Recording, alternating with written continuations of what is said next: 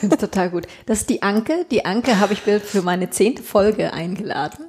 Und ähm, die Anke ist eine sehr gute Kollegin und eine sehr lustige noch dazu. Und was ich jetzt festgestellt habe, was mich ähm, sehr betroffen gemacht hat, sie ist auch noch sehr intelligent und schlau. Der war gut. Ich habe nämlich glauben? tatsächlich, äh, ich lasse mir ja von Menschen, die, mit denen ich mich unterhalte, gerne mal einen Lebenslauf schicken, einfach nur, um so ein bisschen einzusortieren, worüber wir sprechen könnten. Und ich war echt gebufft. Ich war echt erstaunt.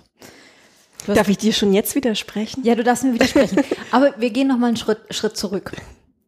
Du hast Geschichte und Schulmusik auf Lehramt Musik. studiert. Mhm. In Rostock. Ja, genau. Das habe ich gemacht. Ähm, es war so ein bisschen bisschen skurril. Ähm, ich wusste, dass ich unbedingt, unbedingt, unbedingt Musik studieren will, worauf ich mich auch sehr intensiv und sehr lange vorbereitet habe. Ich habe mein Leben lang Musik gemacht. Das war so mein großes Ding.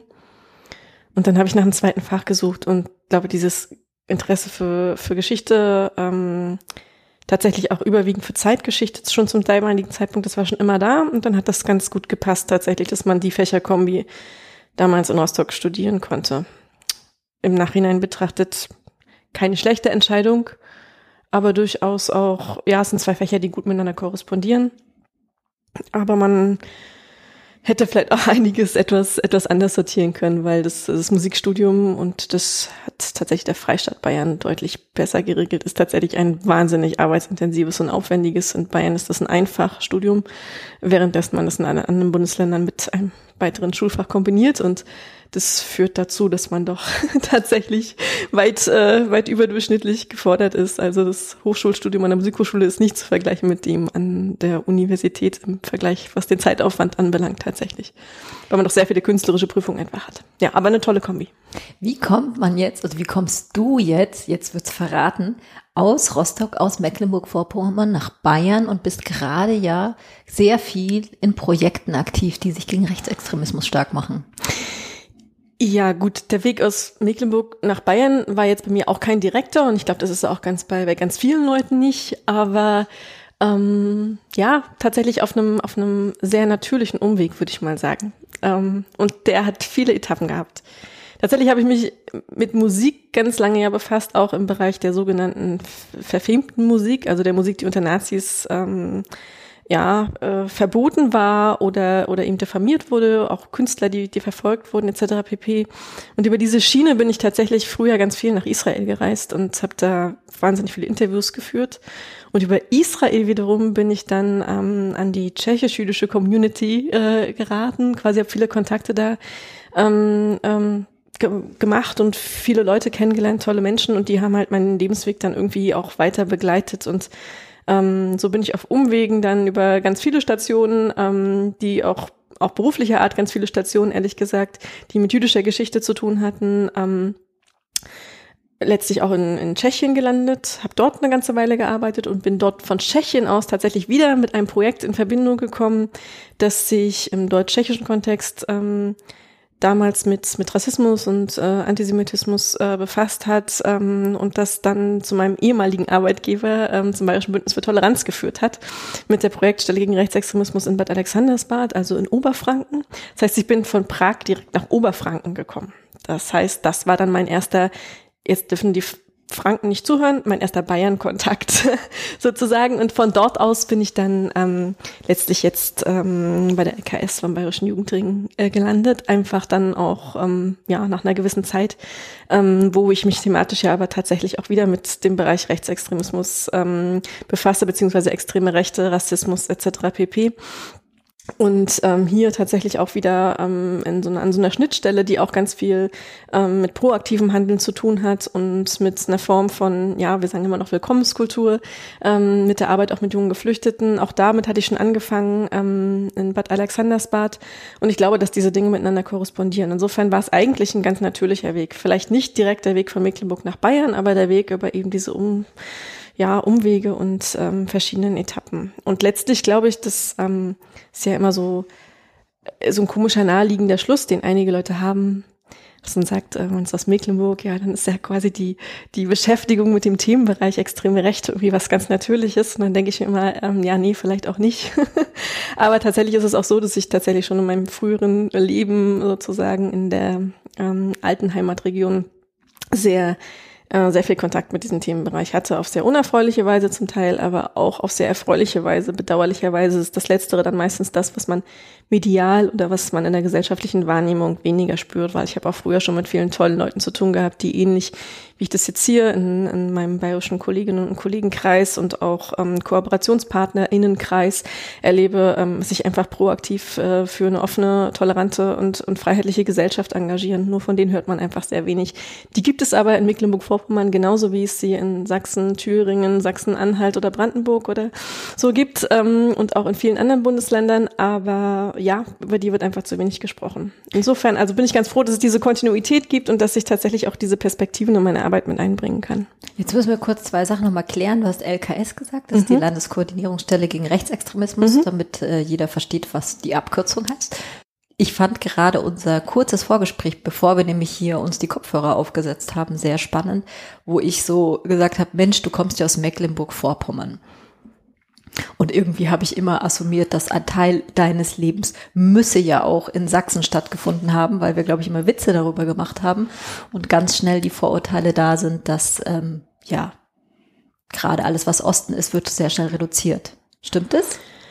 Das ist ein großes Problem und ich glaube, das verzerrt so gesellschaftliche Wahrnehmung ungemein. Ähm, ich persönlich erlebe es tatsächlich so, dass man ganz oft ähm, sagt, wenn man sozusagen aus den ist ja auch ein blödsinniger Begriff, neue Bundesländer sind es ja gar nicht mehr, also aus den Bundesländern, ähm, die äh, im Grunde genommen ja, sagen wir mal, aus den ostdeutschen Bundesländern kommt, dass man dann immer so reduziert wird auf, oder das vermutet wird, man kommt aus Sachsen. Also was, was gesellschaftlich wahrgenommen wird, findet ja quasi in Sachsen statt. Vielleicht findet es gelegentlich auch mal in Thüringen statt. Ähm, aber das ist so ein, ähm, ja, hat so eine totale äh, Wahrnehmungsschieflage, würde ich sagen. Und leider sind es ja da auch an dieser Stelle ganz oft äh, negative Assoziationen, die man damit hat. Ähm, das ist ein, ein großes Problem, weil man äh, tatsächlich der, der Gesamtgemengelage, die da mit eine Rolle spielt, einfach ähm, Unrecht tut.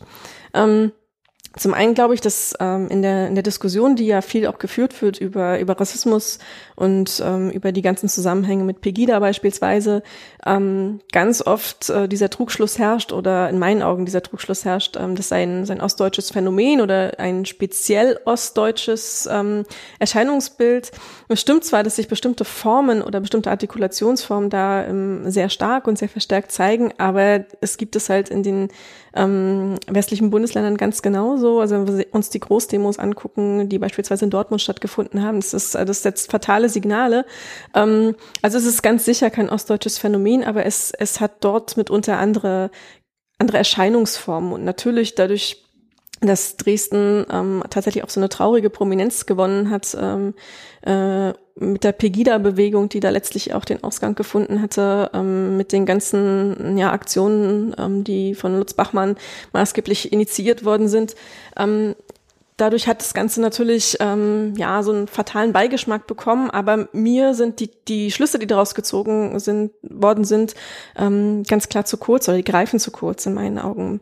Ähm, Was meinst du mit ähm ja, man hat das ganz, also diese ganze Debatte ganz oft reduziert auf ähm, ja auch ein Phänomen, das man dann oft benannt hat mit Demokratiedefiziten, die es in Ostdeutschland gäbe, dass da bestimmte, sagen wir mal, Spielregeln, ähm, demokratische Prozesse noch nicht genug äh, angekommen und ähm, äh, vielleicht auch internalisiert worden sind. So man hat gesagt, da handelt es sich dann oft um sogenannte Abgehängte, was ich dann auch total fatal finde, wenn man dadurch Rassismen rechtfertigt, dass ja Leute tatsächlich auch mhm. offensichtlich nicht gut in Anführungsstrichen integriert sind und die dann gleichzeitig wieder ähm, Dinge weiter artikulieren, die sie selber unter Umständen erfahren. Aber das ist natürlich total, ähm, also in meinen Augen ist das tatsächlich totaler Unfug, weil das rechtfertigt gar nichts. Und ich vergleiche das an der Stelle mit zwei Sachen, die wohlgemerkt auch ähm, hinken, was den Vergleich anbelangt. Aber ich will ganz ehrlich sagen, meine Biografie und meine, äh, meine Erfahrungen sind maßgeblich geprägt und das habe ich immer so gesagt, meine wichtigsten Sozialisationsinstanzen, glaube ich, gleich nach meinen Eltern sind die vielen Zeitzeuginnen und Zeitzeugen, die Shoah-Überlebenden, mit denen ich in meinem Leben gesprochen habe. Das sind Menschen, die haben Unfassbares erlebt, die haben unfassbares Leid erfahren und äh, die haben, haben Dinge gesehen, gehört und ertragen müssen, die überhaupt nicht in Worte und irgendwas zu fassen sind. Ähm, und die Menschen, die ich kennengelernt habe, waren menschlich absolut integer, waren absolut großartige Persönlichkeiten. Und wenn sie eines nicht in sich getragen haben, dann war das irgendein Hauch von Hass oder von, wie soll ich sagen, von ähm, ja, Anfeindungen gegenüber, gegenüber anderen schlichtweg oder gegenüber Vor mit Vorwürfen, die sie in sich trugen. Meinst du jetzt die Zeitzeugen? Damit? Die Zeitzeugen. Ähm, insofern glaube ich nicht, dass das eigene Erlebte rechtfertigt, dass man sich in irgendeiner Form gegenüber anderen Gruppen, gegenüber anderen Menschen oder über diese Gruppen erhebt. Ähm, und äh, das zeigen einfach die Gespräche mit diesen Menschen ganz deutlich. Und deswegen akzeptiere ich tatsächlich nicht mehr dieses Argument, das so furchtbar gerne vorgebracht wird. Ja, aber da stünden jetzt doch diejenigen auf, die, die selbst irgendwie abgehängt wurden oder schlecht behandelt wurden oder irgendwas. Das ist ein Argument, das finde ich so nicht tragfähig. Das muss man sich im Detail angucken und man kann über bestimmte Prozesse selbstverständlich reden, dass, ähm, natürlich nach der Wende äh, Dinge stattgefunden haben, ähm, die so nicht in Ordnung sind und die ähm, die gesellschaftliche Problematiken aufwerfen, die in der Konsequenz von politischen Entscheidungsträgerinnen und Entscheidungsträgern nicht behandelt wurden. Da gibt es ein Defizit und dann gibt es auch ein klares Defizit, was politische Bildung beispielsweise anbelangt, Versäumnisse, will ich sagen, die da in der Vergangenheit getätigt wurden. Auf die muss man schauen, aber die rechtfertigen natürlich in keinster Weise das, was wir ähm, in einigen Teilen der Gesellschaft tatsächlich erleben, was Radikalisierungsprozesse anbelangt und auch was die Artikulationsform von, von Rassismus beispielsweise anbelangt. Was ich sehr wohl glaube ist, und das meinte ich vorhin mit diesem, diesem differenzierten Blick auch auf Ostdeutschland, ist, ähm, dass wir an einigen Defiziten ganz maßgeblich arbeiten müssen. Und das sind einfach Dinge, ähm, die haben ganz viel mit einer Anerkennungskultur auch zu tun, was, glaube ich, gerade in Westdeutschland sehr, sehr selten oder thematisiert wird oder sehr wenig gesehen wird, ist im Grunde genommen, dass, dass ähm, im Grunde genommen ostdeutsche Biografien immer von, von Brüchen, von extremen Brüchen gekennzeichnet sind.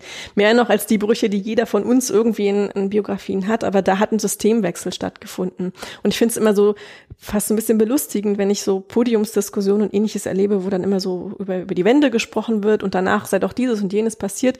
Aber die Wende ist nicht so ein Ding, das hat dann 89, 90 stattgefunden, dann gab es einen Klick und dann war die Wende da, sondern das war ja ein, ein langwieriger Prozess und damit meine ich nicht den politischen Prozess ähm, der Wiedervereinigung, sondern den Prozess, dass Menschen in einem neuen System sich zurechtfinden müssen.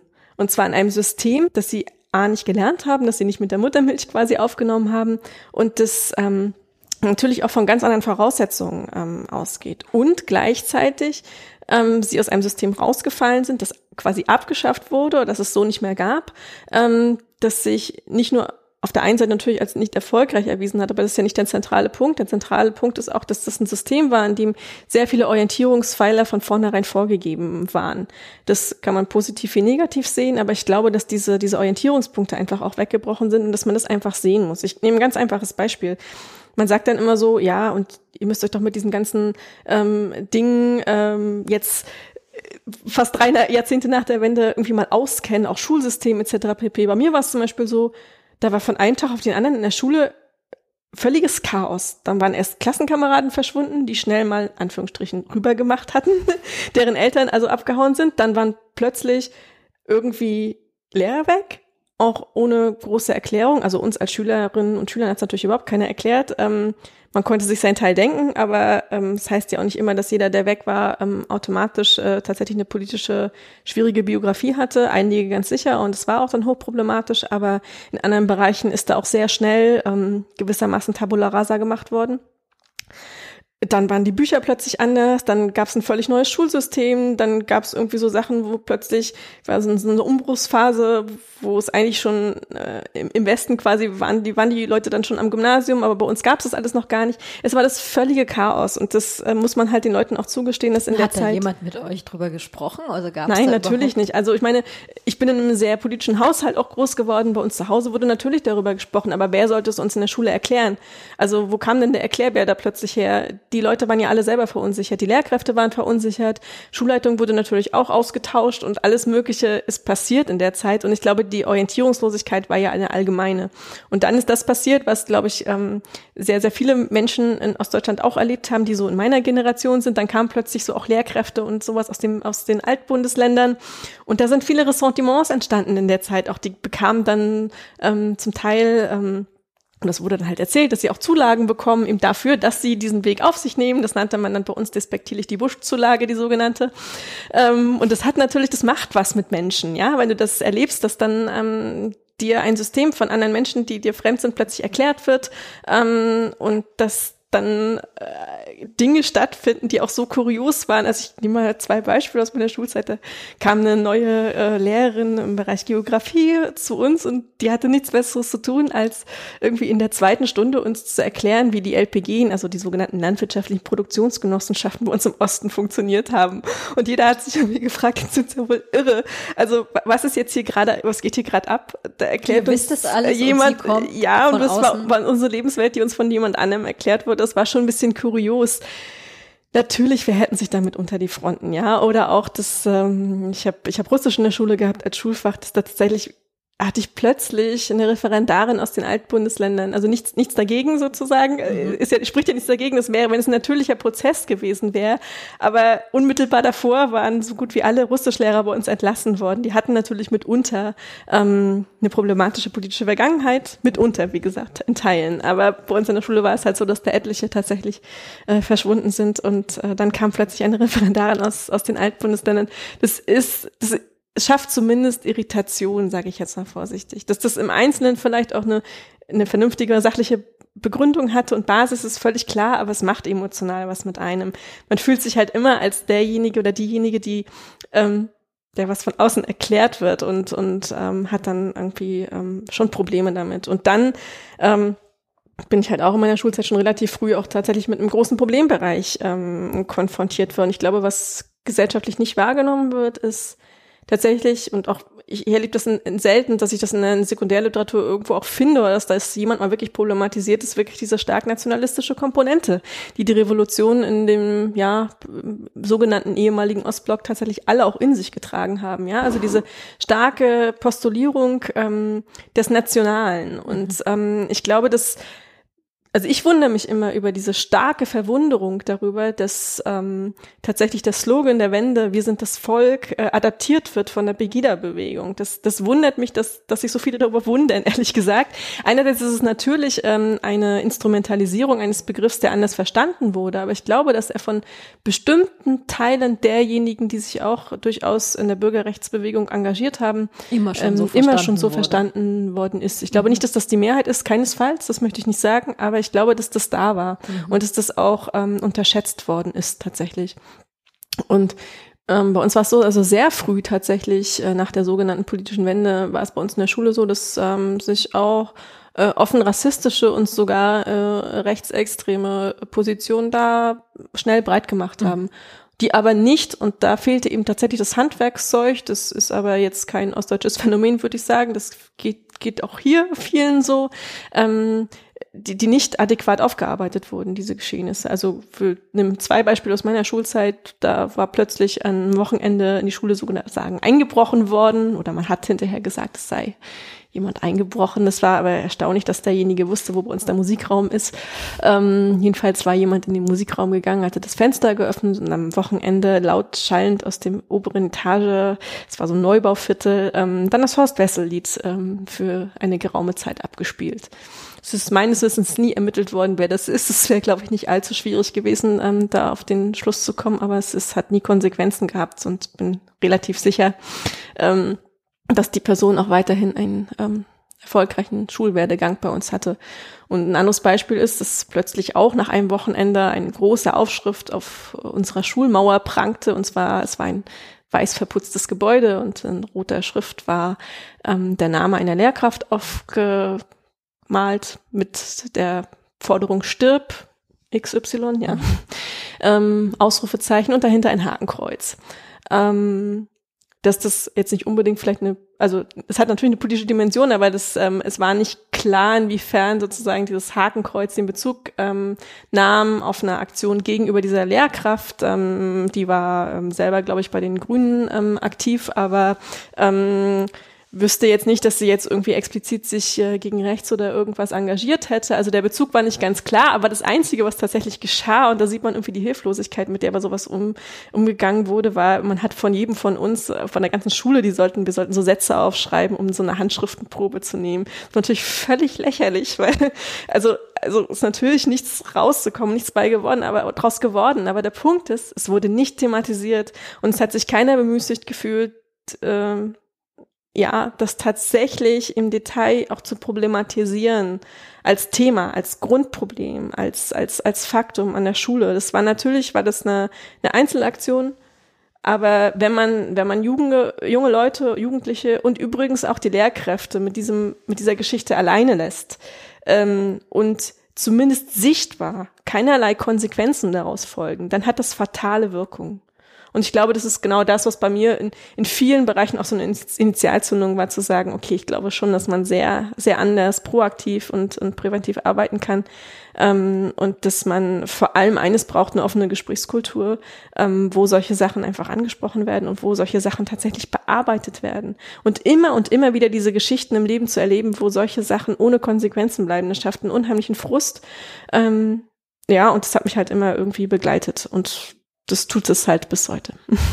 Hattest du denn da dann äh, Freunde, Freundinnen, wo ihr darüber schon diskutiert habt, euch ausgetauscht habt oder ein Umfeld, mit dem du sprechen konntest? So? Tatsächlich sehr wenig. Also ich habe damals ähm, das ist ja bis heute so. Also meine Eltern leben auf einem kleinen Dorf. Ich habe in einem Dorf gewohnt. Unsere Schule hatte, wie das so ist in, in ländlichen Räumen, einen wahnsinnig riesigen Einzugsbereich. Und man hatte dann in dem eigenen Dorf unter Umständen kaum Leute, mit denen man an dieselbe Schule ging dann. Ähm, und ich habe auch damals schon also relativ wenig da, da Anschlussfähigkeit gefunden und mit relativ wenigen Leuten tatsächlich drüber gesprochen. Es war auch tatsächlich so, dass ich das Gefühl hatte, es empfinden viele nicht als großes Problem. Also war es eher ein innerer Prozess? Es war eher ein innerer Prozess und ich glaube, ich habe mich dann auch tatsächlich in andere Dinge geflüchtet. Also ich habe mich eher in meinen Freizeitbereich geflüchtet und habe da Gleichgesinnte quasi gefunden und konnte mich da thematisch irgendwie mit auseinandersetzen. Also ich war eigentlich, mein, mein Leben hat stattgefunden am, am Konservatorium in Schwerin damals, wo ich tatsächlich, ähm, ja, wo ich ja verschiedene Instrumente gelernt habe und einfach da auch in einer Gruppe von Menschen war, mit denen man sich dann austauschen konnte. Aber tatsächlich in dem direkten Umfeld hat das kaum stattgefunden. Also im familiären Umfeld schon aber halt ähm, ja nicht nicht darüber hinaus, weil man irgendwie auch irgendwie das Gefühl hatte, da auf zum Teil tatsächlich auf taube Ohren zu stoßen. Und im familiären Umfeld konntet ihr diskutieren? Ja, was meine meine Eltern direkt anbelangt, da schon. Das war ist jetzt so nicht so das Problem, aber ähm, ja, so manchmal im, im erweiterten Kontext hat das durchaus auch schon gewisse Problematiken, dass man da auch manchmal das Gefühl hatte, dieses und jenes ähm, wird gar nicht so als dramatisch empfunden, weil ähm, ja, weil warum es kommt halt eigentlich? halt immer so ein bisschen drauf an, finde ich. Also ob man jetzt äh, in der Familie über Ecken, Großfamilie oder was auch immer Leute hat, die so ein bisschen unpolitisch sind, das gibt's ja ganz oft, oder die sich nicht so sehr damit auseinandersetzen, oder wenn man auf einmal wirklich mit anderen Meinungen äh, konfrontiert ist, wo man merkt, oh, die sind auch in der Familie vorherrschend. Klar, ich glaube auch. Also es ist ja naheliegend, sage ich mal, wenn du gesellschaftlich gucken wir uns jetzt hier die Landtagswahl an und stellen fest, die AfD hat viel Stimmen bekommen, die Freien Wähler auch. Im Zweifelsfall hätte die AfD noch mehr äh, Stimmen bekommen, wenn die Freien Wähler nicht da gewesen wären. Und es hat ja auch damit zu tun, wer hier in Bayern lebt und äh, mit irgendjemand, hätte ich beinahe den Satz gesagt, mit irgendjemand ist man immer verwandt, aber im Zweifelsfall ähm, hat man auch in der im erweiterten Freundeskreis oder in der Familie oder irgendwo die Leute, die AfD oder sonst wie wählen, weil Absolut. irgendwoher müssen sie ja kommen. Sie, sie müssen irgendwoher kommen, vor allem sind sie ja schon ewig da. Also das ist ja jetzt auch nichts Neues und deswegen ist diese allgemeine Verwunderung über die hohen Wahlerfolge, ähm, die bestimmte Parteien erringen, ähm, tatsächlich auch etwas, was ähm, was Leute, die sich mit dem, mit dem Themenfeld fassen, eben überhaupt nicht verwundert. Ja. Also die Einstellungsforschung äh, sagt es seit, äh, seit Jahren oder mittlerweile seit Jahrzehnten, dass, ähm, dass tatsächlich ähm, diese ja auch rassistischen Einstellungsmuster in der Mitte der Gesellschaft verankert sind und, und da auch ähm, manifest sind und dort tatsächlich auch hohe Prozentzahlen erreichen. Und ich glaube, das Ganze findet halt jetzt nur seine parlamentarische Vertretung. Das soll es auf gar keinen Fall marginalisieren, im Gegenteil. Aber wir erleben quasi da so einen, so einen gewissen Paradigmenwechsel, das, was sich vorher eher so im, im Verborgenen unterm Untergrund gezeigt hat oder, oder hintergründig vorhanden war und gar nicht groß auf die politische Bildfläche kam, was aber eben auch nicht bearbeitet wurde entsprechend. Und da bin ich wieder bei Kritik an der politischen Bildung der, von der ich ein Teil bin, ja, wo ich mich also auch mit einschließe, ähm, das taucht jetzt tatsächlich auf und, und findet neue Artikulationsformen. Ähm, und natürlich ist man da auch ähm, in seinem eigenen Umfeld nicht, nicht gefeit von. Das wäre jetzt Unfug. Also wir reden ja von, von zweistelligen ähm, Wahlergebnissen in allen Bereichen und in einigen Bundesländern auch von hohen zweistelligen Wahlergebnissen.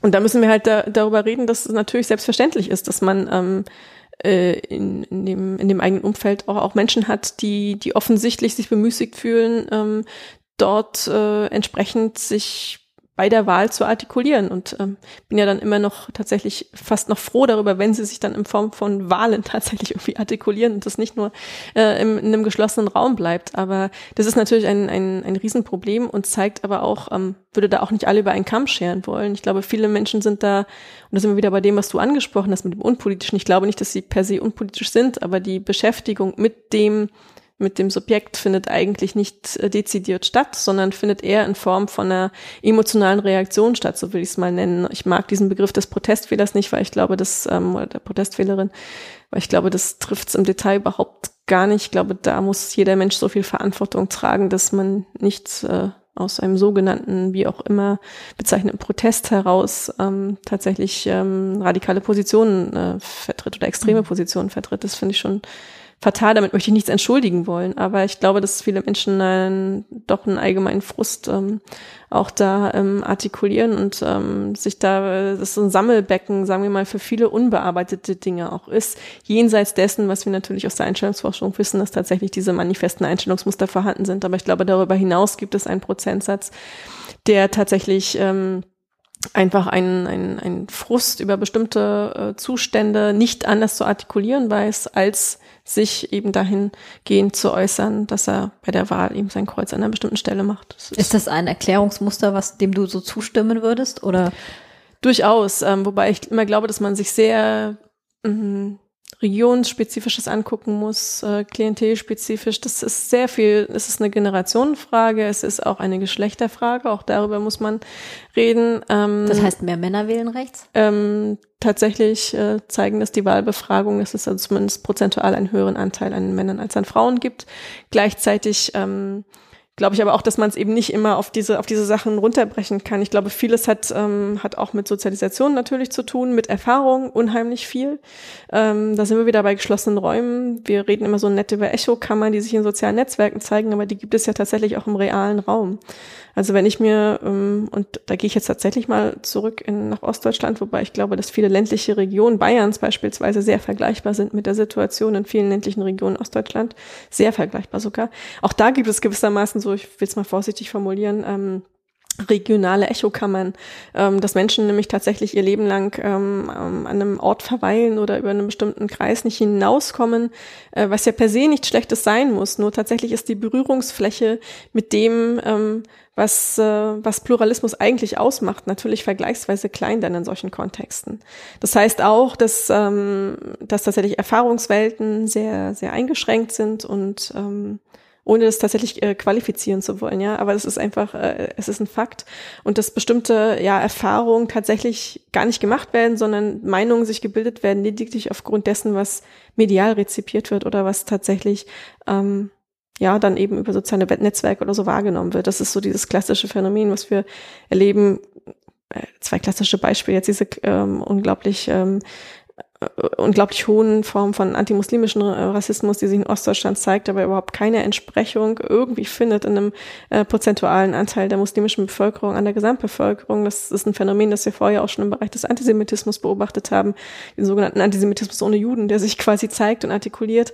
Und das sind eben auch die, die hohen Anfeindungen oder die, ja, die, die Anschläge auch, auch tatsächlich, ähm, ja, es hat sich ja tatsächlich in verbal oder nicht nur verbaler Gewalt gezeigt gegenüber Geflüchteten und ähm, Asylantragstellerinnen ähm, und Antragstellern bei uns im Land, ähm, die auch in Ostdeutschland tatsächlich und in vielen ländlichen Regionen ähm, von Westdeutschland besonders hoch waren, ähm, wo aber tatsächlich die, die Berührungsfläche mit äh, den entsprechenden Personen überhaupt nicht gegeben war, sondern tatsächlich die Meinung sich gebildet hat aufgrund eben nicht eigene Erfahrung. Das aber heißt es, also wenn ich dich dann, mhm. äh, würde ich dich jetzt so verstehen, heißt das, du glaubst, dass man grundsätzlich aus dieser Echokammer vielleicht ein Stück weit rauskommen würde oder anders formuliert, ähm, Begegnungen können dazu führen, dass man seine Einstellungen verändert. Begegnungen jetzt beispielsweise mhm. mit Geflüchteten oder Menschen mit Migrationsgeschichte oder was auch mhm. immer. Ja, das zeigt tatsächlich die Sozialforschung auch, ähm, also und die Einstellungsforschung, dass tatsächlich ähm, persönliche Begegnungen eine große Rolle spielen, was Einstellungsmuster anbelangt. Das finde ich auch immer sehr ermutigend, beziehungsweise das finde ich eigentlich für unsere Arbeit, äh, sowohl im Jugendarbeitsbereich als auch in dem Bereich ähm, der Erwachsenenbildung ganz zentral, das auch immer wieder zu sagen und ja auch Hoffnung stimmt, dass diese ganzen Projekte, die gemacht werden und die, die Ideen, die entstehen und auch Begegnungsprojekte, dass das sehr wohl einen großen Sinn hat ähm, und dass das sehr, sehr, sehr viel bewirken kann. Ähm, das ist das eine.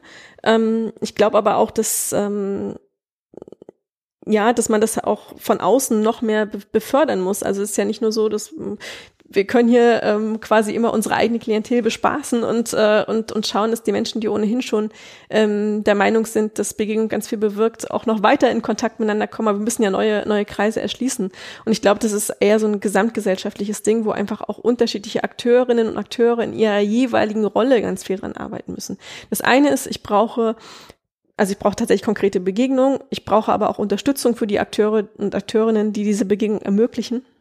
Das heißt, ich muss mal rauskommen aus dieser ewigen Projektarbeit, die immer gemacht wird, die, die wohl verdient und, und gut ist, aber ich muss einfach äh, strukturell ähm, solche ähm, Player im Feld einfach mehr noch unterstützen. Das heißt auch finanziell unterfüttern, das wäre eine klare politische mhm. Forderung tatsächlich natürlich auch. Es muss einfach mal einen weiteren Horizont haben, als, als immer nur ein Jahr oder mal einen Monat oder drei Monate oder irgendwie sowas. Das muss es haben. Und ich muss natürlich auch irgendwie eine Form von Anerkennungspolitik mal machen. Ähm, und das hat ganz viel auch mit Medien beispielsweise zu tun. Ich muss also berichten über die Dinge, die auch erfolgreich sind. Mhm die laufen. Und ich muss irgendwie eine Form von Wertschätzung auch ähm, artikulieren gegenüber den Personen, die sich da tatsächlich seit Jahren und Jahrzehnten zum Teil mitunter echt im Verborgenen engagieren. Ähm, und beziehungsweise im nicht sichtbaren Feld, weil es ist leider die Erfahrung, die es so zeigt, gerade Ehrenamtliche sind oft nicht PR-Experten in eigener Sache oder PR-Expertinnen.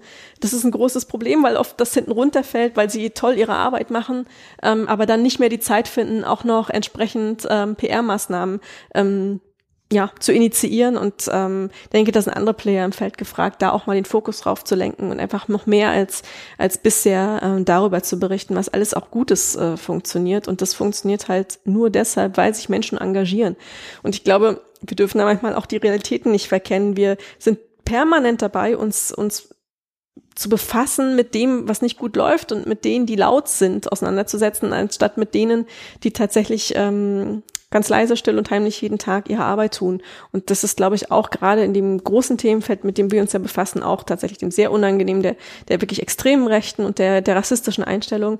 Eins, das, ähm, das einfach jetzt tunlichst bearbeitet gehört. Also das, ähm, das ist was, da gibt's unglaubliche Versäumnisse und da, da muss man einfach wieder hin, dass sich diese Menschen auch wertgeschätzt und wahrgenommen fühlen vor allem ähm, und dass, dass ihre Meinung, Haltung und Einstellung und übrigens deren Sorgen tatsächlich auch mal artikuliert werden. Ich möchte nicht immer nur über die sogenannten Sorgen ähm, anderer reden, die es auf unterschiedliche Art und Weise und durch auch mittlerweile politische Unterstützung ähm, schaffen, tatsächlich eine Omnipräsenz mhm. äh, zu gewinnen, die den tatsächlichen gesellschaftlichen Machtverhältnissen nicht entspricht. Das war ja vor allem auch die Erzählung der Angst. Das wäre jetzt so ein mhm. zweites Erklärungsmuster nach, äh, sie sind abgehängt, mhm. die Erzählung der Angst, dass die Leute Wobei es wahrscheinlich miteinander verknüpft ist aus Angst vor dem Abstieg oder was auch immer, aus mhm. Angst vor ähm, jetzt rechts, verstärkt rechts wählen, was ja auch ein sehr, sehr schwieriges Argument eigentlich ist. Das ist das, was du damit jetzt auch gerade schon unterstrichen hast. Total, aber ich glaube, ich meine, das ist ja so ein, so ein klassisches Narrativ, ähm, wo ich aber auch glaube, eben, da müssen wir uns ja selber auch mal hinterfragen, wovon reden wir da eigentlich, diese, diese sogenannten Abstiegsängste sind ähm, ohne jeden Zweifel vorhanden. Aber eben gerade, was ist das eigentlich? Welche Legitimation gibt es dafür im Grunde genommen in, ähm, in einer Gesellschaft, in der wir jetzt erleben, dass ähm, auch, sagen wir mal, aus, gerade aus Kreisen ähm, rechts gewählt wird, denen es eigentlich ja sozial unheimlich gut geht. Das ist ja das, das Fatale, ähm, denen es sozial unheimlich gut geht und ähm, wo es halt, ja, wo man sich einfach anschauen muss, wo da auch tatsächlich die, der Wertemaßstab ähm, eigentlich hingerutscht ist, sozusagen, dass diese ähm, ja, sogenannten Verlustängste da offensichtlich dominant sind. Wo ich gerne nochmal kurz hingehen würde, weil ich glaube, das äh, auch ganz spannend sein kann, auch wenn du, glaube ich, grundsätzlich äh, auch die positive Seite dessen darstellen mhm. willst, was du engagiertes tust. Ich weiß natürlich auch davon, dass gerade Leute jetzt beispielsweise in der mobilen Beratung oder die sich sehr engagiert ähm, gegen den Kampf von rechts oder ich glaube, die Menschen wissen, was du meinst. Ja, ähm, dass die natürlich auch äh, Anfeindungen erleben und Schlimmeres. Äh, riesiges Problemfeld, ähm, das wir da erleben das natürlich ganz viel damit zu tun hat, dass ähm, verbale Gewalt sich irgendwann tatsächlich auch andere Artikulationsformen sucht und dann tatsächlich sich in reale Gewalt umschlägt. Das ist so diese eine Komponente. Die andere ist aber auch, dass wir irgendwie ähm, ja in, in verschiedenen Bereichen so Verrohung erleben. Ähm, die einem natürlich zu denken geben. Das fängt eben mit Worten an und endet dann in solchen Taten. Ähm, aber ist es dir persönlich sowas auch passiert, wo du dann gedacht hast, jetzt musst du dir noch jemanden holen oder du brauchst irgendwas? Ich habe persönlich schon sehr, ähm, sehr unangenehme Situationen erlebt, aber ich würde es niemals wagen, ähm, oder eigentlich möchte ich darüber sozusagen, ich möchte es gar nicht artikulieren, weil ich eigentlich Leute ermutigen möchte, mhm. sich in dem Bereich weiter zu engagieren. Es ist auch nichts Ernsthaftes in dem Fall gewesen. Unangenehm ja, aber nicht ernsthaft.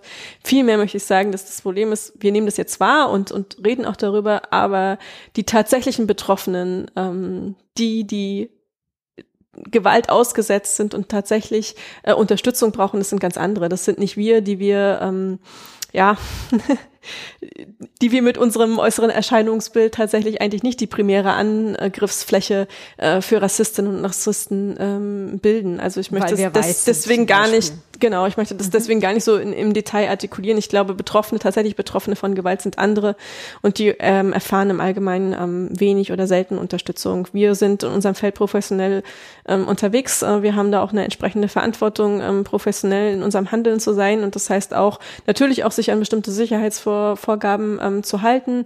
Muss aber sagen, wir sind eben auch nicht das primäre ähm, ähm, Angriffsziel und da, wo wir sind, haben wir natürlich auch eine professionelle Struktur hinter uns, die uns im Zweifelsfall unterstützt und das haben einfach viele, viele, viele Menschen in diesem Land überhaupt nicht mhm. und auf die muss der Fokus gelenkt werden und die brauchen auch, ähm, brauchen auch tatsächlich noch mehr Unterstützung und ich wünschte mir, es gäbe da tatsächlich auch ein wirklich ein landesweites äh, Hate Crime Monitoring, dass einfach solche Dinge mal ähm, wirklich artikuliert werden. Wir haben ähm, ein verschiedene Vereine in Bayern, die sich auch ähm, mit Opferberatung befassen, mit sogenannter, also mit Betroffenenberatung. Ähm, beispielsweise BUD, e.V., ähm, die bayernweit unterwegs sind, oder auch hier in München ist es äh, Before, die vieles machen, aber ähm, ja, was die erleben und auch in ihrem, ihrem Alltag erleben und die Geschichten, die sie hören, die sind dann sicherlich auch schon äh, schon sehr bedenklich. Und das ist ja tatsächlich auch nur ein Bruchteil und ein Ausschnitt dessen, was tatsächlich da täglich draußen passiert. Und vieles, vieles, vieles äh, findet unterhalb natürlich der, der strafbaren Grenze statt, aber trifft Menschen natürlich trotzdem ungemein. Und das, was tatsächlich auch im täglichen Diskurs passiert und wie über bestimmte Themen geredet wird, beispielsweise über das Thema Flucht und Asyl, auch das macht ja was mit Menschen und es macht mit, was mit Menschen, die von dieser Thematik betroffen sind und äh, die damit zu tun haben. Ähm, wenn ich tatsächlich auch mit bestimmten Begrifflichkeiten Möglichkeiten konfrontiert werde oder erlebe, wie im Grunde genommen eine Entmenschlichung äh, der Diskurse stattfindet, in dem nämlich eigentlich nur noch über Fallzahlen, über Obergrenzen und sonst was diskutiert wird und dabei vergessen wird, dass wir von Menschen reden. Das ist mhm. fatal und das macht natürlich vor allem was mit den Menschen, die direkt betroffen sind. Mhm. Das ist ja auch so eine These, dass beispielsweise sich ähm, wie Medien sprechen oder auch Intellektuelle, wie es so schön heißt, dass sich das sehr stark verschoben hat einfach mhm. und dass es eigentlich wenig äh, Leute gibt, die auf den Putz hauen, um das mal so zu sagen, und Fürsprecher, Fürsprecherinnen sind, die also laut im medialen Diskurs auch gehört werden und sich einsetzen für Geflüchtete oder gegen bestimmte politische Rhetoriken einfach auch ähm, einfach mal laut werden, dass das einfach ja in den letzten Jahren sich verschoben hat. Das stimmt, wobei ich immer noch sagen muss, dass ähm, dass es natürlich Gott sei Dank immer noch in Deutschland einen, ähm, für den möchte ich auch echt eine Lanze brechen, einen echten Qualitätsjournalismus in vielen Bereichen noch gibt. Das wird immer so gerne verkannt in Zeiten, in denen auch da die Lauten vor allem eine Deutungshoheit über Medien, ähm, über Begrifflichkeiten, die sie mhm. geprägt haben, schaffen, der einfach so, so nicht, nicht der Fall ist. Natürlich muss man kritisch äh, die deutsche Medienlandschaft auch hinterfragen. Wir reden da auch von Monopolbildung und von bestimmten Geschichten, die ich äh, persönlich als problematisch empfinde. Dennoch gibt es in Deutschland ähm, nicht nur die Meinungsfreiheit, sondern auch die Freiheit der Berichterstattung. Und es ist ähm, tatsächlich so, dass wir da tolle Leute auch noch immer haben. Aber in der Tat äh, gibt es dann immer Einzelne, die, ähm, die im Grunde genommen den Diskurs weiter auch verschieben und das, das, ja, den Konsens darüber, was eben nicht mehr sagbar ist, auch ähm, aufgekündigt haben. Und das ist ein großes Problem. Und da wünschte ich mir tatsächlich manchmal auch ein bisschen mehr harte Kante. Ähm, tatsächlich, weil, weil es, ja, weil Dinge heute schon gesagt werden und sich da manchmal auch angepasst wird, ich sag's mal vorsichtig, äh, an den Mainstream, ähm, auch immer wahrscheinlich mit Blick auf, auf Quoten ähm, und entsprechendes, ähm, wo ich es einfach gar nicht für nötig halte und da in einem gewissen vorauseilenden Gehorsam auch Dinge ähm, gesagt worden sind oder gesagt werden oder äh, thematisch bearbeitet werden, ähm, wo ich mir manchmal wünschen würde, dass man viel öfter aufsteht und Nein sagt. Aber da sind wir wieder in so einer Gesamtgemengelage, die auch natürlich sehr viel damit zu tun hat, dass ähm, alle Akteurinnen und Akteure sich natürlich in gewissen, in gewisser Weise in Abhängigkeiten äh, befinden unterschiedlichster Natur. Die können ökonomischer Natur sein. Und das hat natürlich auch immer was mit Politik und äh, mit äh, politischer Kontrolle zu tun. Also Stichwort, schauen wir uns an, wie, wie sich ähm, zukünftig auch Medienräte zusammensetzen werden, ähm, wie tatsächlich auch an der Programmgestaltung gemeinschaftlich gearbeitet wird ähm, und wie sich da entsprechend auch, auch Diskurse verschieben. Und wir wissen, dass man Quote macht, einfach tatsächlich mit, ähm, mit sensationsheischenden Schlagzeilen. Das ist ja, ähm, da braucht man ja nicht das, äh, die große Zeitung mit den vier großen Buchstaben ähm, lang herzuziehen, sondern auf dieses ähm, Muster sind viele andere auch mit mhm. aufgesprungen.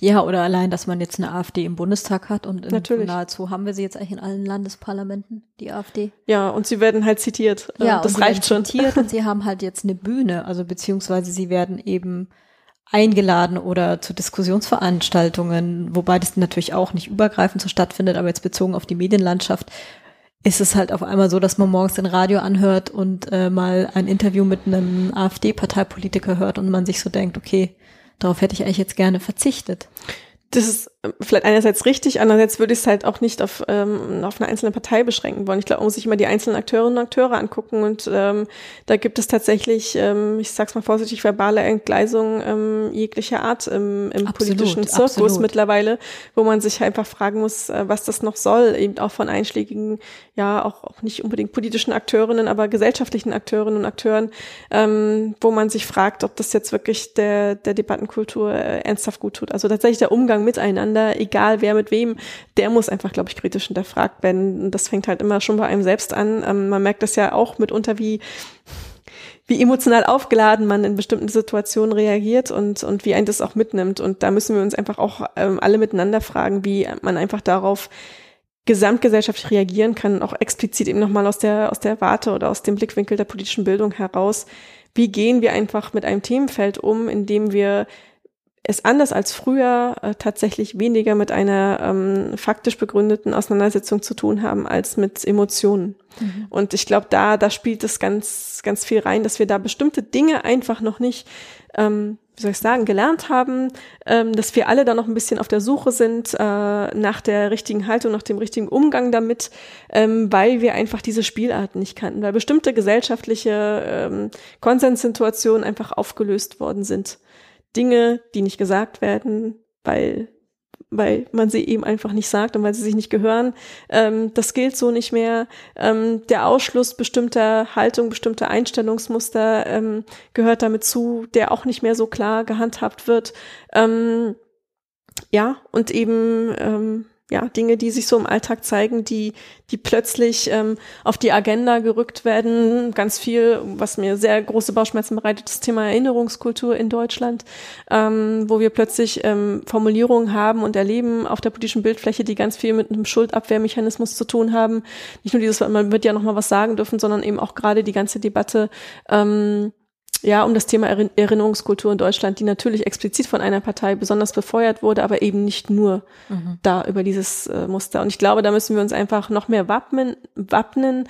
Ähm, einerseits natürlich mit Argumenten, aber mit denen kommt man gegen Emotionen oftmals nicht an, sondern wir müssen da ganz viel nochmal in eine Bildung investieren, ganz viel bei diesem Bildungssektor ansetzen, aber eben, ähm, das ist nicht das einzige, das einzige Heilmittel, glaube ich, das, äh, das uns da irgendwie weiterbringt. Das ist, glaube ich, auch eine gewisse Arroganz, mit der früher gerade politische Bildung gearbeitet hat, dass man immer gesagt gesagt hat, ja, okay, mit Bildung kriegen wir das alles hin, aber gerade wenn wir uns angucken, ähm, Deswegen musste ich vorhin auch lachen bei deiner ähm, Einführung, ein bisschen schmunzeln.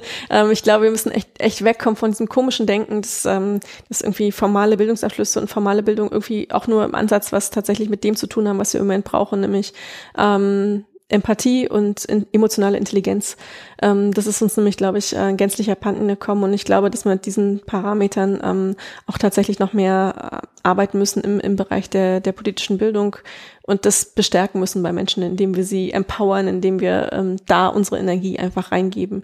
Ähm, denn das ist tatsächlich abhanden gekommen. Ähm, ich brauche nicht die, das 97. Seminar im, im Themenfeld, ähm, zu dem dann tatsächlich auch nur ähm, wo man, man so schön sagt, wo man zu Gläubigen predigt.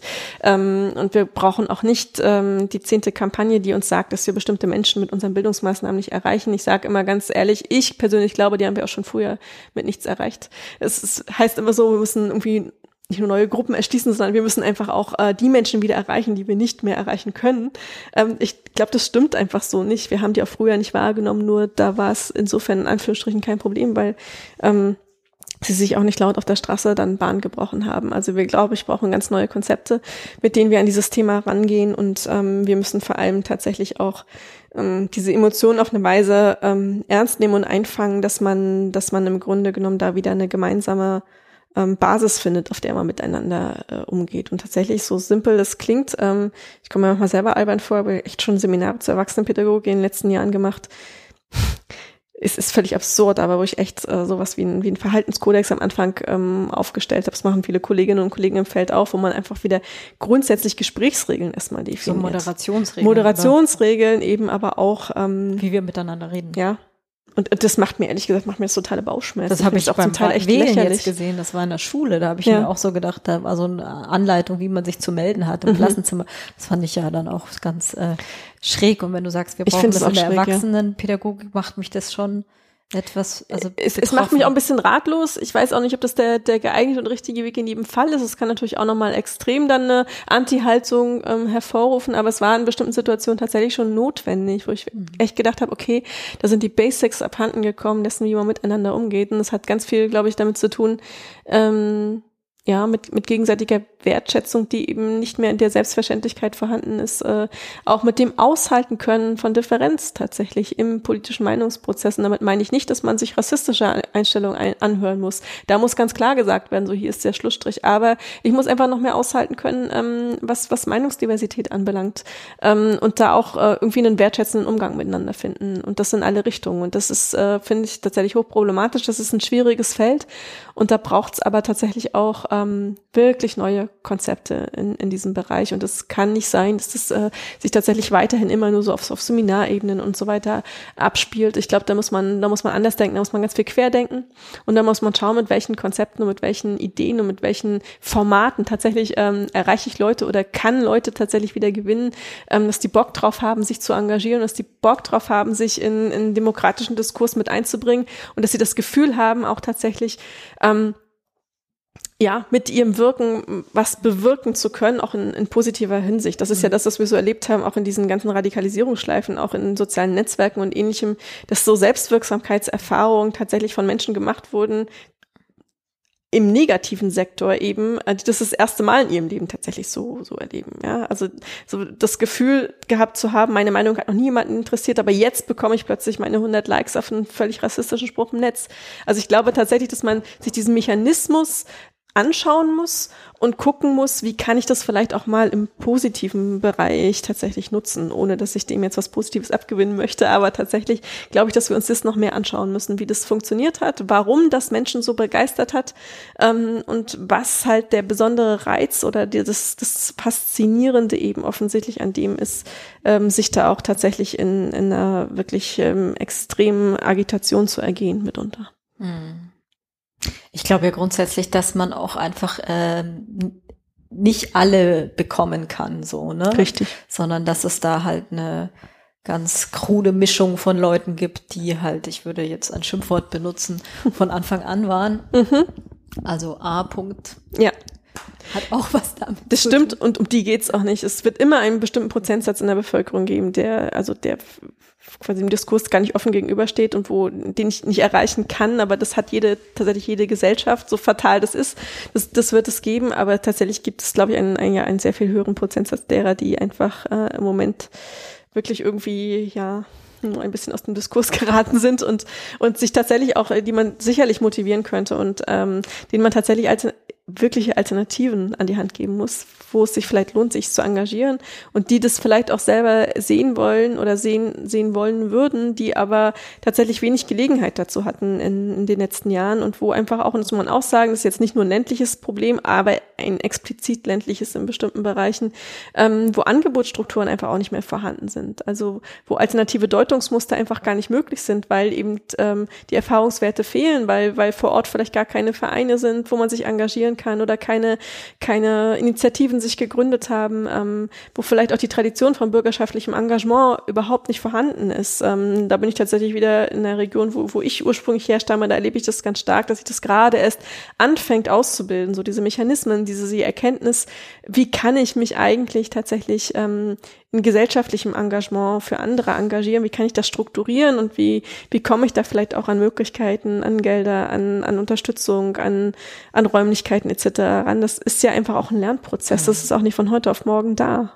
Ja, und grundsätzlich glaube ich, das, was du auch an äh, und was du auch gerade noch angesprochen hattest, mit äh, für Demokratie zu begeistern oder sich demokratisch zu engagieren, wenn ich das jetzt mal ganz abstrakt äh, benenne, heißt ja auch, dass die Leute, mit denen heißt ja auch, dass die Leute, um die wir uns sorgen, nämlich jetzt nicht unbedingt Nazis, sondern Geflüchtete beispielsweise oder Menschen, die anders sind oder wie auch immer anders kategorisiert werden, dass die natürlich auch sichtbarer werden müssen in der Politik beispielsweise Klar. oder in der Gesellschaft so, dass wir natürlich auch ein sehr, sehr homogenes Parlament aus der Sicht haben zum Beispiel. Das haben wir, das ist ja, betrifft ja die Wählerinnenschaft genauso. Das ist ja auch so ein mhm. großes Problem, wo man immer denkt, ähm, ist eigentlich verrückt. Also äh, die ähm, Kampagne, die Agabi zum Beispiel vor, vor Jahren gefahren hat, auch fürs Kommunalwahlrecht, Agabi ähm, der, ähm, die Arbeitsgemeinschaft der Ausländermigrantenbeiräte Bayerns, ähm, das, ähm, ja, wo ich halt denke, da, da bräuchte es halt auch noch, noch mehr Unterstützung. Einfach, wer hat Wahlrecht in Deutschland? Ja, so eine große Frage. Und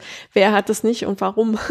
Also tatsächlich die, die Frage der Repräsentation in ganz vielen Bereichen, die stellt sich ja in ganz immensem Maß. Und wir haben natürlich, jetzt wenn man jetzt zum Beispiel auf den Bereich der Jugendarbeit guckt, da ist natürlich in einem ganz anderen Maße möglich zu partizipieren, auch für Menschen, die ansonsten, ähm, für die ansonsten weite Bereiche politischer Partizipation verschlossen bleiben. Ja, da wären wir zum Beispiel auch bei ja äh, der Frage, ab wann darf gewählt werden. Also auch äh, Absenkung des Wahlalters wäre ein Thema, worüber man diskutieren könnte. Also es ist halt tatsächlich das, was wir erleben in den Parlamenten, ist ja nichts anderes als das, dass da Repräsentation erfährt, was ohnehin schon überrepräsentiert ist im Grunde genommen und dass wir tatsächlich die die Unsichtbarkeit dessen haben ähm, oder derer haben, die die auch tatsächlich ähm, im Bereich ähm, ja ihrer Alltagserfahrung eine Form von Unsichtbarkeit erfahren. Und das heißt natürlich letztlich auch immer das, äh, das muss man ja auch kritisch zu bedenken geben, jede Form von Engagement oder von, von Pro-Kultur oder von, von Ideen, wie man Leute wieder für Demokratie begeistern kann, muss ja auch sagen, ich habe ehrliche Angebote für euch. Und ganz oft denke ich mir, so wenn man sich auch äh, Programme anguckt, die dann ähm, oft äh, zur sogenannten Integration beitragen wollen, wenn dann da Dinge abgefragt werden oder ähm, thematisiert werden, wie mit Wahlrecht und Ähnlichem zu tun haben, was völlig absurd ist äh, und quasi die Spielarten der, der Demokratie in Deutschland einem näher bringen wollen und man denkt, okay, aber wir präsentieren das jetzt Menschen, ähm, die, die da außen vor bleiben werden. Das, das halte ich für ein großes Problem. Also tatsächlich, wie kann ich glaubhaft in der politischen Bildung unsere wirklich tolle Demokratie schmackhaft machen, wenn ich tatsächlich sehr, sehr viele Menschen davon ausschließe. Und ich denke mir immer, ähm, viele Dinge brauchen lange und, und sind lange Prozesse und ähm, es bringt halt überhaupt nichts, da immer mit dem Finger auf Leute zu zeigen, denen man ein Demokratiedefizit nachsagt oder denen man nachsagt, sie hätten damit nichts zu tun, wenn man tatsächlich das eigene Angebot ähm, immer noch nicht glaubhaft vermittelt. Und wenn wir uns jetzt anschauen in diesem Jahr, wir haben ja in Bayern beispielsweise 100 Jahre Frauenwahlrecht äh, gefeiert, ja. Yeah. Ähm, das ist ja, kann man sagen, yippie, ähm, aber es ist ja auch so fatal, wenn man denkt, krass, eben auch erst. ja, also es sind halt auch erst 100 Jahre und wenn wir uns dann auch die, wenn wir jetzt mal in diesem tatsächlich binären äh, Geschlechtersystem bleiben, dem ich gar nicht unbedingt anhänge, aber wenn wir uns auf Frauen und Männer ähm, ähm, anschauen, wie wir momentan eine Repräsentation in den Parlamenten erleben, das ist äh, ein fataler Rückschritt in längst vergangene Zeiten. Ja, auch dort haben wir tatsächlich wieder eine Unterrepräsentation von Frauen. Jetzt sind wir bei einem ganz anderen Thema, aber tatsächlich, das hat ja unglaublich viel zu tun. Also Sichtbarkeit ähm, hat viel damit zu tun, ähm, wie ich tatsächlich auch bestimmte Gruppen in der Bevölkerung wahrnehme und wie die sich auch tatsächlich wertgeschätzt oder wahrgenommen mhm. fühlen. Und ähm, das muss man, glaube ich, für alle Bereiche der Gesellschaft durchdeklinieren. Mhm. Da gehören selbstverständlich Geflüchtete genauso dazu wie viele andere Menschen in Deutschland, die tatsächlich seit Jahren und Jahrzehnten ähm, ähm, hier leben und die wahrscheinlich ihr Leben lang das Stigma des sogenannten Migrationshintergrundes, der Migrationserfahrung mhm. nicht loswerden ich weiß, ich soll nicht dauernd über die AfD reden, aber ich habe da halt so ein bisschen mich vorher oder sehr vieles jetzt gerade verfolgt. Also im Bayerischen Landtag ja. in der AfD sitzt genau eine Frau. Nee, zwei. Es sind zwei. Sicher? Ja. Okay, es sitzen zwei Frauen. Dann können wir das jetzt nicht als Beispiel nehmen. Ja, aber prozentual können wir das schon äh, 22, ja. Genau, aber trotzdem, ähm, also ich glaube, es bleibt bei dem Kräfteverhältnis. Es lässt sich, glaube ich, daran ganz exemplarisch gut zeigen. Gut, wir haben andere sehr konservative Parteien, da sieht es nicht wesentlich besser aus. Aber genau, wir können auch zum Bundestag gucken, da haben wir tatsächlich ein ähnliches Phänomen, ja. auch in anderen Landtagen beispielsweise. Also in Mecklenburg kann ich sagen, es ist ja ganz genauso, es ist sogar noch fataler. Ähm, das ist, äh, das ist ein großes äh, Problem ja, wobei ähm, bestimmte Parteien dann wiederum auch diese Diskussion anstoßen ja. oder sie wird wieder angestoßen und ich dann natürlich auch grundsätzlich progressiver denken will mhm. im Sinne von, ähm, da wird sich schon wieder auch was tun, aber es sind halt gleichzeitig immer sehr viele Rückschritte, die man daran sieht. Es sind Rückschritte, die aber letztlich ähm, tatsächlich äh, nur wie soll ich sagen, objektivieren, was sich in der Programmatik ähm, ja ganz klar widerspiegelt und was in der Programmatik gefordert wird. Also das äh, klassische ja, Familienbild klar. und die Rollenverteilung ähm, zeigt sich entsprechend, da passt es eben dann entsprechend, mhm. dass äh, die Repräsentation so ist, wie sie ist. Ähm, das muss uns aber nicht davon abhalten, das als Problem immer wieder auf die Agenda zu setzen und das eben auch offen zu artikulieren und zu zeigen. Jetzt in dem konkreten Beispiel ist eher so in Anführungsstrichen das Problem, dass man da ja auch auf Bundesebene zwei, zwei Frauen in, in maßgeblicher Position hat, die immer wieder durch, durch Äußerungen auch auffallen und die, die präsent sind, so dass das ähm, tatsächlich im medialen Diskurs oft gar nicht so massiv auffällt, dass das nicht der tatsächlichen Repräsentation innerhalb der Partei mhm. entspricht mhm. und über auch nicht, übrigens auch nicht der Wählerinnenschaft.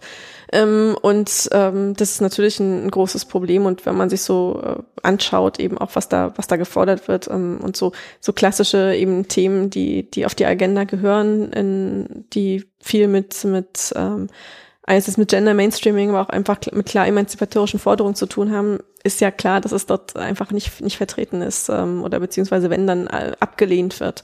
Und das ist ein ganz großes Problem, weil ich glaube, da gehen wir wieder zehn Schritte zurück. Absolut. Und das muss man halt, ähm, das muss man sich klar machen. Äh, und da muss man einfach auch ehrlich drüber diskutieren. Stattdessen diskutieren wir ähm, in wahnsinnig, wahnsinniger medialer Repräsentation über das Frauenbild, äh, von dem wir glauben, dass es das ist, äh, in irgendwelchen arabischen Ländern. Aber mhm. ich möchte, dass wir, dass wir anfangen, die Probleme vor der eigenen Haustür tatsächlich zu bearbeiten. Und ich glaube, wir haben nicht das geringste Recht, mit auf irgendjemanden mit dem Finger zu zeigen, solange wir einfach äh, unseren eigenen Laden mit Verlaub nicht im Griff haben. Und das haben wir einfach äh, in meinen Augen in, in keinster Weise. Und ich, ich finde das extrem problematisch. Aber natürlich hat das ganz unterschiedliche Faktoren und da gibt's auch wieder eben dieses gesamtgesellschaftliche Spiel. Einerseits braucht die politischen Rahmenbedingungen, die es ermöglichen, die tatsächliche Gleichberechtigung tatsächlich auch ermöglichen. Dann brauche ich tatsächlich ein Wording und ich brauche einen gesellschaftlichen Diskurs, der tatsächlich auch äh, gleichberechtigt argumentiert und der auch nicht über das Subjekt redet, sondern mit ihm im Zweifelsfall. Also der Repräsentation hat in allen gesellschaftlichen Bereichen, auch das ist nicht, da könnten wir jetzt über deutsche DAX-Vorstände mal reden, auch Spaß. Ähm, also das ist ja, das ist ja quasi der Fall. Also hat ja immer auch was Repräsentation mit Macht zu tun. Ähm, Und das ist ja ein großes Problem. Äh, und da müssen wir aber auch gleichzeitig halt gucken, ähm, ja, eben auch die eigenen Wahlergebnisse oder Wahlresultate hinterfragen. Und was ist da tatsächlich gewollt? Und was heißt das in letzter Konsequenz, weil ich glaube, dass ganz oft einfach auch so Kurzschlusshandlungen stattfinden oder dass bestimmten Positionen ähm, nachgehangen wird oder Leute sich auf bestimmte Positionen einlassen, die das nicht zu Ende durchdeklinieren, die nicht genau sagen, was das am Ende heißt. Was und natürlich brauche ich dann, na, ich, ich muss mir jetzt halt ja nicht angucken, was, was heißt eigentlich so ein klassisches Rollenbild mhm. wieder, was heißt es in letzter Konsequenz. Ähm, das hat, ähm, das führt ja in der Folge wieder zu, zu bestimmten anderen Handlungen. Also nicht nur das, das quasi zu Hause bleiben beispielsweise oder Heim, Haus, Heim und Herz oder der klassische Dreiklang, sondern das hat ja auch dann ganz viel wieder damit zu tun, dass bestimmte Leute oder nehmen wir jetzt das Beispiel Frauen eben nicht in bestimmte Positionen kommen oder beziehungsweise ja, da an, an, ich will es gar nicht Karrieremöglichkeiten nennen, weil es ist eigentlich Quatsch, einfach an, an Partizipation gehindert werden und auch daran gehindert werden, bestimmte Rollenmodelle auch zu hinterfragen und tatsächlich auch ähm, ja, eine Form von Beteiligung zu erhalten, die einfach ähm, über das bloße mit dabei sein ähm, hinausgeht. Also äh, also als, als Scherz ist mir wirklich zweimal passiert bei Podiumsdiskussionen, wo mir also wo ich eingeladen wurde und ähm, mir tatsächlich ähm, da dem, dem Veranstalter im Vorfeld rausgerutscht ist, ähm, dass er auch noch unbedingt eine Frau mit dabei haben wollte und ich dann auch gesagt habe, es ist aber schade. Ich dachte, sie hätten Interesse an meiner Meinung. Also tatsächlich, das gibt's noch so, wo vielleicht auch, vielleicht sogar aus einem gar nicht so ganz negativen Ansinnen herausgedacht wird, okay, wir wollten das Podium aber zumindest noch und eine Frau erweitern, wo ich mir denke, ja, das erwarte ich auch mindestens, aber man hofft doch, dass man tatsächlich auch für die Position dann mit eingeladen wird. Aber da haben wir noch so viel nachzuholen. Und wenn ja, wobei wir das ja auch so eine ganz äh, also wichtige Diskussion insofern ist, dass es ja ganz oft äh, mir auffällt, dass auf Veranstaltungen sehr viele Männer sitzen und Extrem. wenig Frauen.